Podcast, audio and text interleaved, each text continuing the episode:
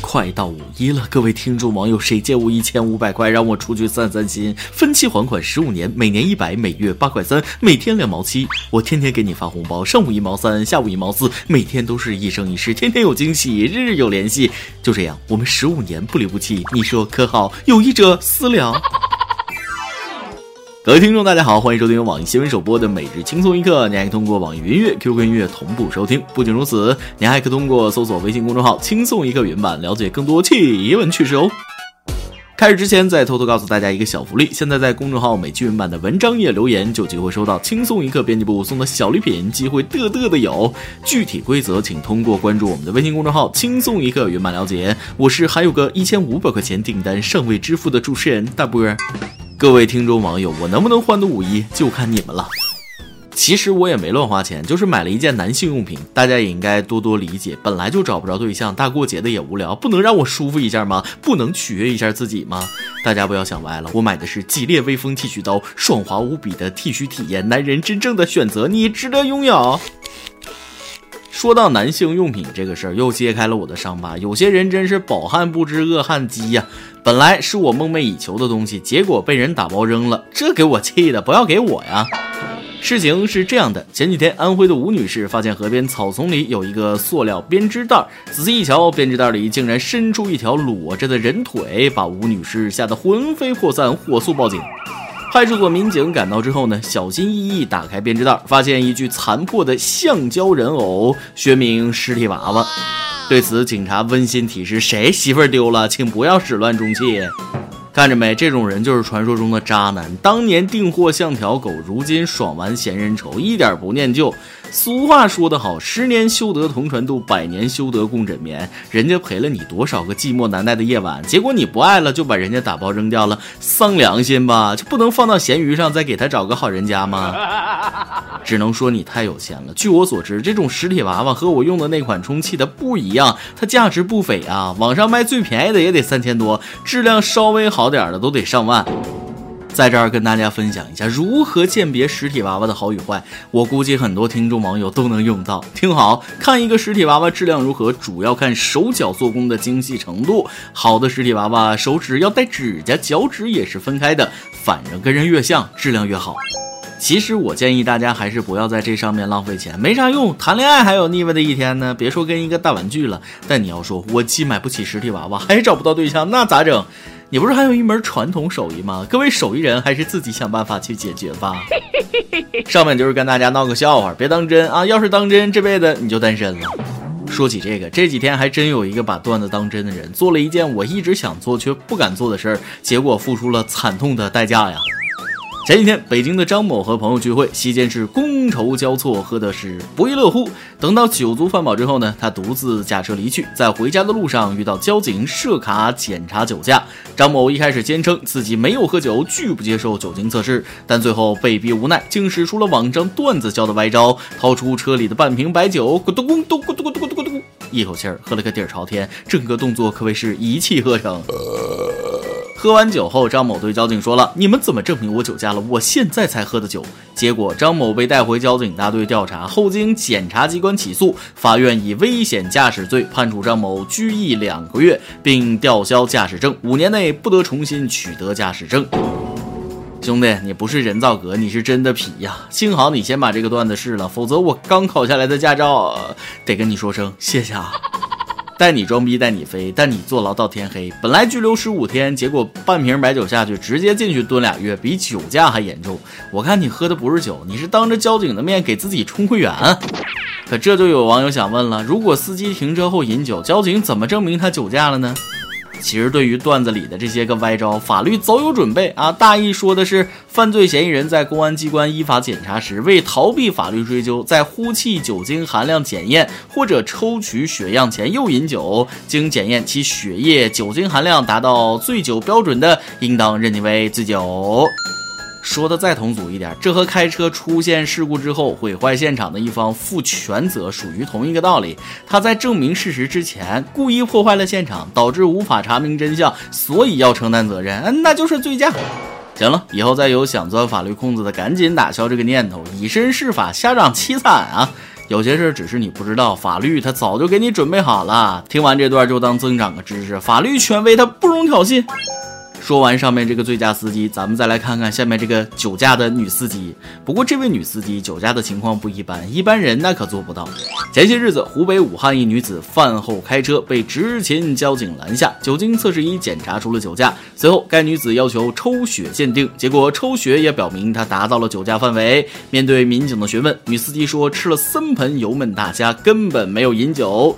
据饭店老板介绍，每盆油焖大虾会使用两瓶啤酒进行烹。主，你可拉倒吧！当交警傻呀？我都不信！大家千万不要被这种鬼话忽悠了。大家应该都知道，做海鲜的时候放点啤酒可以提鲜，而酒精热挥发，在烹饪的过程中，酒精就大半挥发掉了，菜里剩的并不多。我看就是你自己喝了点酒，拿小龙虾当挡箭牌呢。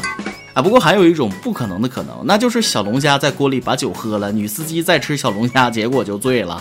反正不管怎么样，都是以血液检查为准啊！目前该女子已暂扣驾照六个月，扣十二分，罚款两千，受到了法律的制裁。而下面这位同样也是罚款两千，但她表示很不服气，这又是怎么回事呢？话说，温州的小程在当地开了一家奶茶店。前几天呢，他正在店里看电视，突然一个背着书包的小学生走进店里，先冲他扮了一下鬼脸，之后朝他喊：“我是你爸，是你妈，是你全家。”喊完就走了。后来小程反应过来，追出去教训小学生几句，又打了他一巴掌。结果当天晚上，对方的外公外婆找到店里，双方起了争执。经过调解，小程赔了两千块钱。不过小程觉得自己被侮辱了，他说自己心里有道坎儿，怎么也过不去，想要对方方。为那些话道歉，但对方家长认为没让他拘留就不错了，拒绝道歉。后来，这名小学生的老师也说，这根本不是骂人的话，是顺口溜，孩子觉得押韵好玩而已。要我说，这就是店主的不对了，怎么能打孩子呢？对于未成年人，应该多一些包容，多一些鼓励。换了是我，肯定这么做。小朋友啊，你刚才说的太好了，给你十块钱。你看前面有一个戴金链子的叔叔，对对对，那个光头，光着膀子，胳膊上还画了条龙，他比我厉害，你去跟他说一遍，保证你几个月都不用上学了。我说小程啊，你也别过不去这个坎儿，这种事儿你真的应付不来。小孩儿出来碰瓷儿，姥姥姥爷出面索赔，你碰到的这是一条完整的产业链呐，心疼一秒钟。突然想到这个买卖真挺好，大家想想，一巴掌赚两千，一天来上十几巴掌就是两万，连续被扇一个月就是六十万，一年就是七百二十万。到时候要是再多生几个小孩儿，哎不行，超生得交罚款，还是一个小孩辛苦点吧。每天挨一百巴掌，这样月入百万，他不是梦啊！玩笑话到此为止，咱们说正经的，打人赔钱，骂人道歉，这都是天经地义的事儿。人家一巴掌赔了两千块，是把你家孩子金牙扇掉了吗？这价格已经很有诚意了。打孩子固然不对，该赔偿还是要赔偿。但作为孩子家长，面对这种行为，一点反省的意思都没有，那就太不像话了。还有这个老师也跟着一块和稀泥，还顺口溜。我小时候的顺口溜可没这么直白。比如这个：星期天的早晨，雾蒙蒙，捡垃圾的小孩排成一行行，校长一指挥，冲向垃圾堆，破鞋破袜子捡了一大堆。啊，顶多跟什么屎尿屁脏乱差有关，可没直接拿人家爸妈押韵去。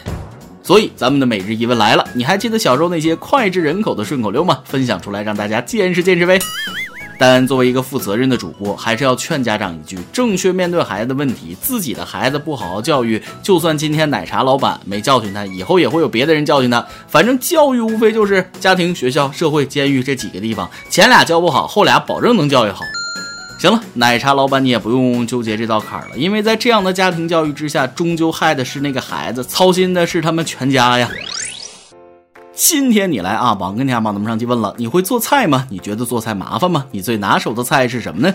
有蓝小倩说了，抢第一，姑娘，我十一岁就会做饭了，初零到今年都已经十八年以上了，什么菜都拿手，着实用厨艺拴住了老公的胃。老公总是觉得晚上回家能吃我做的菜很幸福，每次听他这么说，我也很幸福啊。我很贤惠，不过我老公很上进，很努力，他是清华博士，现在是大学老师，等他评上教授，老娘也不用上班。了，不上班哪行啊？您这手艺不上班太浪费，当厨师去吧。开个玩笑啊，蓝姑娘真是贤妻一枚。微信网友勿念说了，菜是不会做，但我会做饭呢。每次都是女朋友做菜，我做饭。几个人放多少米，放多少水，怎么淘米，这都是很有学问的，难度可不亚于做菜。你还真别说，焖饭也是一门手艺。同样的米，同样的锅，有的人焖的那个饭啊，就是好吃。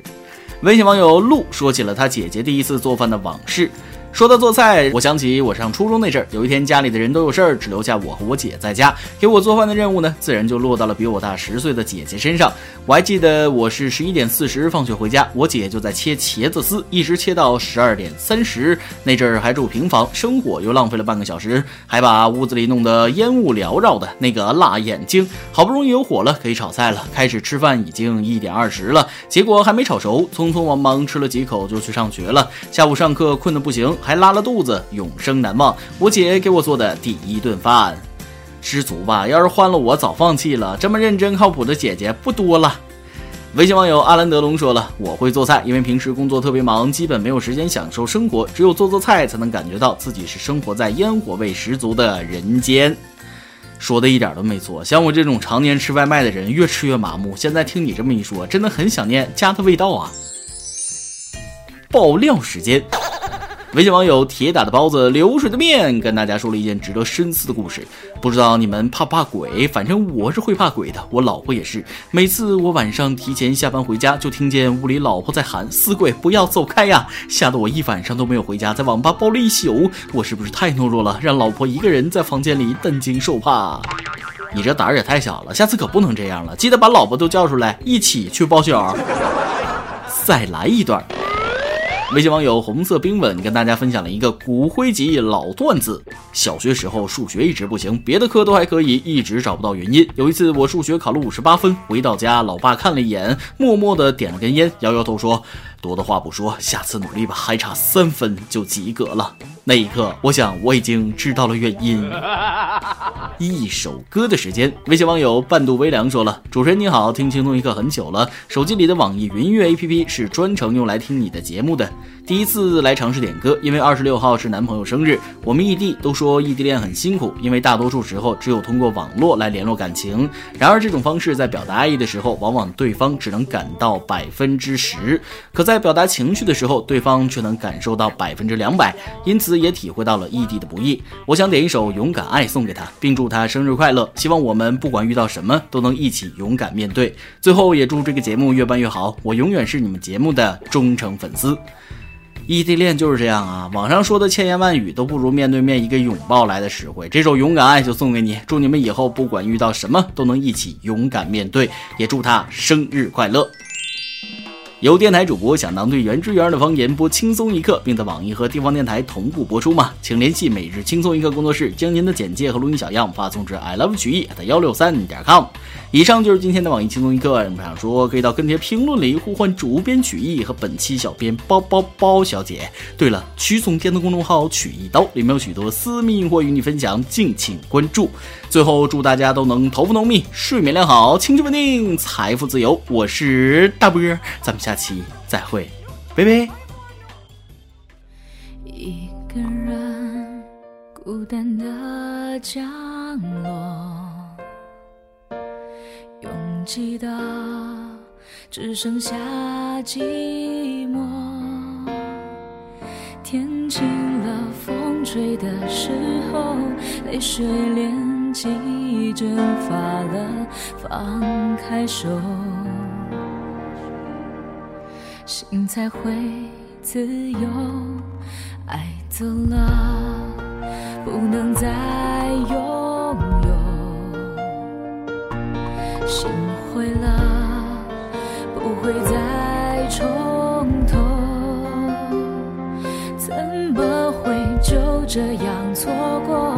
连再见都还来不及说，这幸福是那么脆弱，